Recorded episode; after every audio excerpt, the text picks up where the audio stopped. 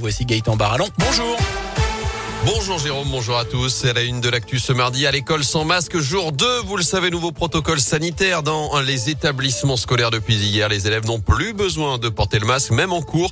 Une libération pour ces lycéens et collégiens de la région que Radio Scoop a rencontré hier à la sortie de leur établissement. C'est rigolo de pouvoir voir les gens sourire et euh, c'est un peu intimidant, mais c'est sympa. Moi j'aime bien euh, voir la tête des profs et voir euh, leurs expressions faciales euh, qui sont parfois assez marrantes. Tout ce qui était du Covid, les fenêtres étaient ouvertes.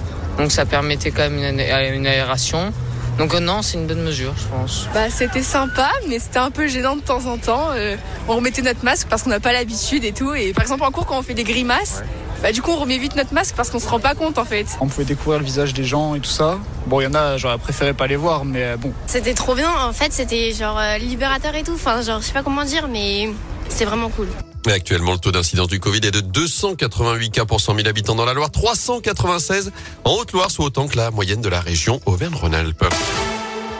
Dans l'actu également, trois malfaiteurs toujours en fuite à saint au lendemain de ce braquage d'une bijouterie à Centre 2. Les trois individus cagoulés et armés ont fait irruption dans le magasin Histoire d'Or vers 10h30 en plein milieu des clients, munis notamment de barres de fer. Ils ont réussi à repartir avec des dizaines de bijoux. Un agent a tenté de les poursuivre, mais il a été aspergé de gaz lacrymogène. Le montant du butin n'est pas encore connu. L'enquête se poursuit. Enquête en cours également à Montbrison. Un bébé vivant a été retrouvé dans une poubelle vendredi dernier. Sa maman a été mise en examen hier pour tentative de meurtre et usage de stupéfiants. Il s'agit d'une femme de 21 ans, selon le progrès, qui nie avoir eu l'intention de tuer son enfant. Elle a été laissée libre sous contrôle judiciaire.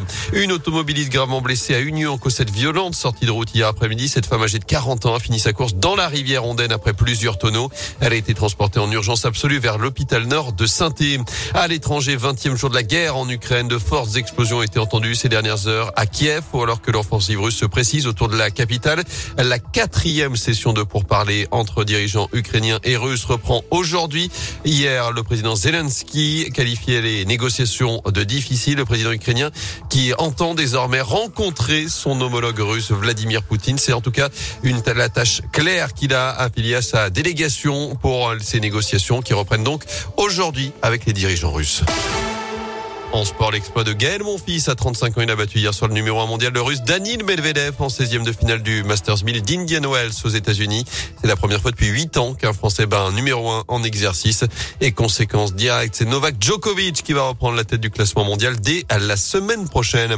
Enfin, lui risque de rester en tête pendant longtemps du classement. Karim Benzema est devenu hier soir le meilleur buteur français de l'histoire. 413 buts en carrière, que ce soit en sélection ou en club. C'est deux de plus que Thierry Henry. Benzema auteur d'un doublé face à Mallorca hier en championnat après son triplé la semaine dernière qui a précipité l'élimination, je vous le rappelle, du PSG en Ligue des Champions.